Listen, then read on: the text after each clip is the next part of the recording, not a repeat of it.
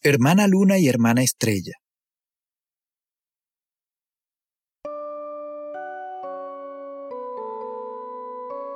Érase una vez dos hermanas muy bellas que se llamaban Luna y Estrella. Luna y Estrella eran hijas de distinta madre. La de Luna había muerto, mientras que la de Estrella vivía, pero las dos se querían mucho. Cada mañana cuando la madre se levantaba temprano, tras hacer el fuego en el Irori, las llamaba para despertarlas. Luna y estrella. Ahora mismo vamos, madre. Contestaban las niñas y se levantaban siempre juntas. Pero cuando las veía, la madre no podía evitar que asaltara este pensamiento.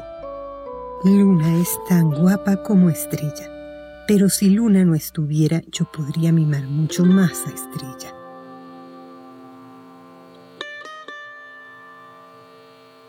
Un día se decidió a llevar a cabo su plan de eliminar a Luna, y para ello cocinó unas bolitas con veneno con la intención de dárselas a la pobre niña. Llamó a Estrella y le dijo, Estrella, esta noche voy a darle unas bolitas con veneno a tu hermana Luna, así que no vayas a comértelas tú, ¿comprendido?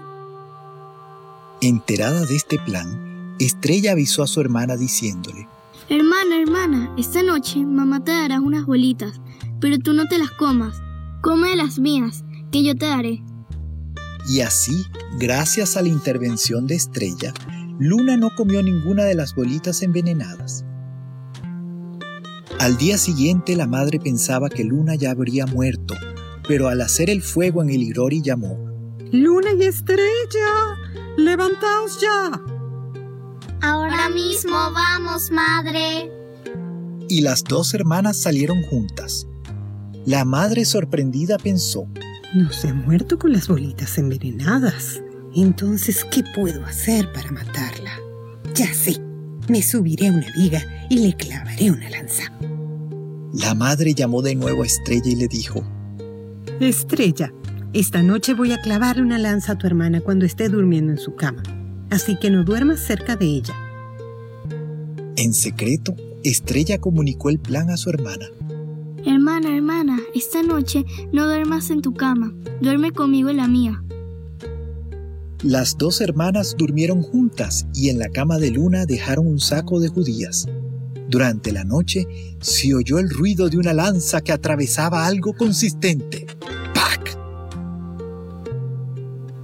A la mañana siguiente, la madre estaba convencida de haber matado a Luna, pero las llamó como si no supiera nada. Estrella, levantaos ya. Entonces respondieron las dos voces como cada mañana. Sí, madre, ahora mismo. ¿Cómo es posible que no se haya muerto ni con las bolitas envenenadas ni con la lanza? Pensó la malvada madre y entonces decidió llevar a Luna a un monte muy lejano y abandonarla allí. Mandó a un carpintero a hacer una caja muy grande para meter a Luna adentro y le dijo a Estrella que era para llevar a Luna al monte. Entonces Estrella, que sabía que su madre hacía todo lo que ella le pedía, le dijo, Madre, tengo ganas de comer mochi y bolitas dulces. Hazlas para mí. También quiero judías y arroz. Tuéstalos para mí. Una vez hecha la comida, la metió toda dentro de la caja en cuyo interior había de ir transportada su hermana Luna y le pidió al carpintero que hiciera un agujero en un rincón de la misma. Cuando llegó el momento de que Luna se introdujera en la caja, Estrella se le acercó con una bolsa llena de semillas de amapola y le dijo, Hermana, en esta bolsa hay semillas de amapola. Déjalas caer una a una por el agujero de la caja y el año que viene, cuando las amapolas florezcan, iré a verte sin falta. Cuídate bien hasta entonces.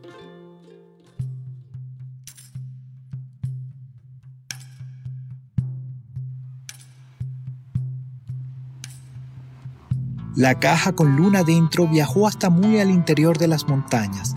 A lo largo del camino, Luna fue arrojando una a una las semillas por el agujero de la caja, tal como le había indicado su hermana pequeña. Las semillas caían y quedaban en la tierra del camino.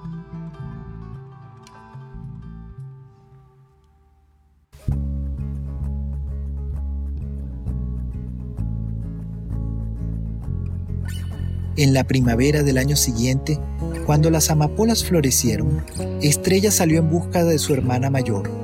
Subió por las montañas y vio un reguero rojo de amapolas que la guiaban claramente en una dirección. Caminó bastante hasta que llegó a un lugar donde había todo un macizo de amapolas. Estrella estuvo segura de que su hermana estaba ahí y empezó a llamarla con todas sus fuerzas. ¡Luna! ¡Luna! ¡Luna! Aquí estoy. Aquí estoy. Aquí estoy. Le contestó una tenue voz. ¡Es mi hermana! Entonces cavó allí de donde parecía provenir la voz y encontró la caja. Cuando finalmente pudo abrirla, encontró a Luna. Estaba en los huesos y a duras penas podía respirar. Estrella la abrazó y lloró hasta que se le agotaron las lágrimas. Luego se cargó a su debilitada hermana a las espaldas y empezó a bajar hacia el pueblo. Tuvo la suerte de encontrar una casa grande donde pidió auxilio. ¡Ayúdenos, por favor! La señora de la casa salió cuando vio a Luna dijo, ¿Qué os ha pasado? Pobrecilla, si sigue así se morirá. ¡Rápido! ¡Pasad adentro! La amable señora las acogió y les dio sopa de arroz caliente.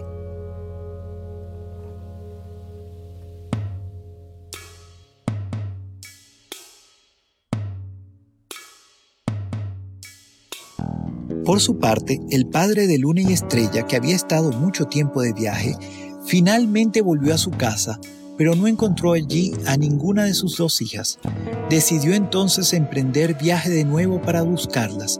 Se hizo bonzo peregrino y recorrió todos los caminos tocando una campana y recitando. Ah, si estuviera luna y estrella, ¿para qué habría de tocar esta campana? Cada vez que recitaba esto, sus ojos se anegaban en lágrimas y de tanto llorar perdió casi completamente la vista.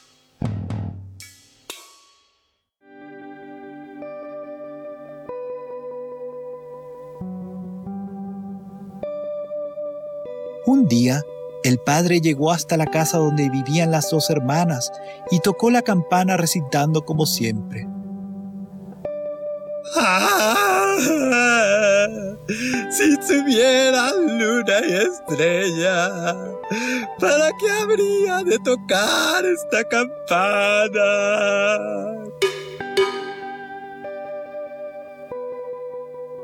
¡Ay!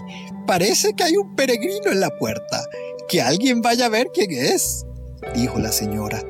Las dos hermanas acudieron a asomarse. Era su padre. Exclamaron las dos al tiempo que saltaban afuera para abrazarle. Los tres rompieron a llorar. Entonces, cuando una lágrima de luna cayó sobre el ojo derecho del padre ciego, ese ojo se aclaró y cuando una lágrima de estrella cayó sobre el ojo izquierdo, este también lo hizo y el padre pudo ver claramente la imagen de las dos hijas.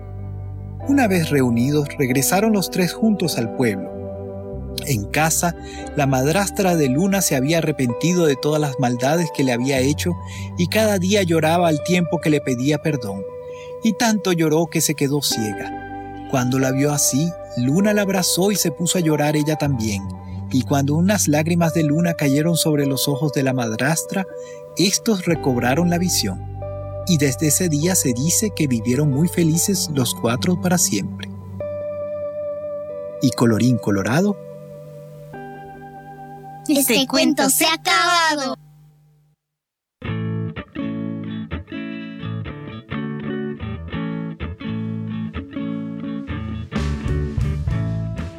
Este es un cuento recopilado por Kayoko Takagi en su libro El espíritu del agua, cuentos tradicionales japoneses de Alianza Editorial, a la que agradecemos por permitirnos narrarlo para ustedes. La autora comentó lo siguiente al respecto del mismo. Este tipo de historias que narra el maltrato de la madrastra para con la hija adoptiva ha sido uno de los temas mundialmente preferidos en los cuentos. Sin ir más lejos, la Cenicienta representa un ejemplo claro en el escenario occidental. Sin embargo, su origen se atribuye al Oriente, Y en la literatura clásica japonesa encontramos una novela justamente anterior a la historia de Genji, de Murasaki Shikibu en el año 1007, titulada Ochikubo Monogatari, o Historia de la Habitación Baja, anónimo de finales del siglo X, con las mismas características de la protagonista que tiene que trabajar cubierta de cenizas y que finalmente consigue casarse con un príncipe. Agradecemos también a la banda Komiku por permitirnos usar sus piezas, escena infantil, cómo escapar de un sitio sin paredes, un desierto, caminando hacia el horizonte, inmundo y soñando contigo para la musicalización de la narración. Y a la banda Blanket Music por la utilización de su pieza Solo Nosotros en los créditos. Narrado por Silvia Gudelo, Ana Sofía Cedeño Pérez, Ana Margarita Naranjo Gudelo y Gabriel Naranjo. Ilustrado por Sara Gabriela Cedeño Pérez. Edición de sonido de Valentina Armas Naranjo. Muchas gracias a ti por escucharnos. Recuerda suscribirte a nuestro podcast en tu aplicación favorita para recibir los nuevos cuentos que publicaremos. Si te gustan nuestros cuentos, deja un comentario favorable en iTunes para que otras personas consigan el podcast.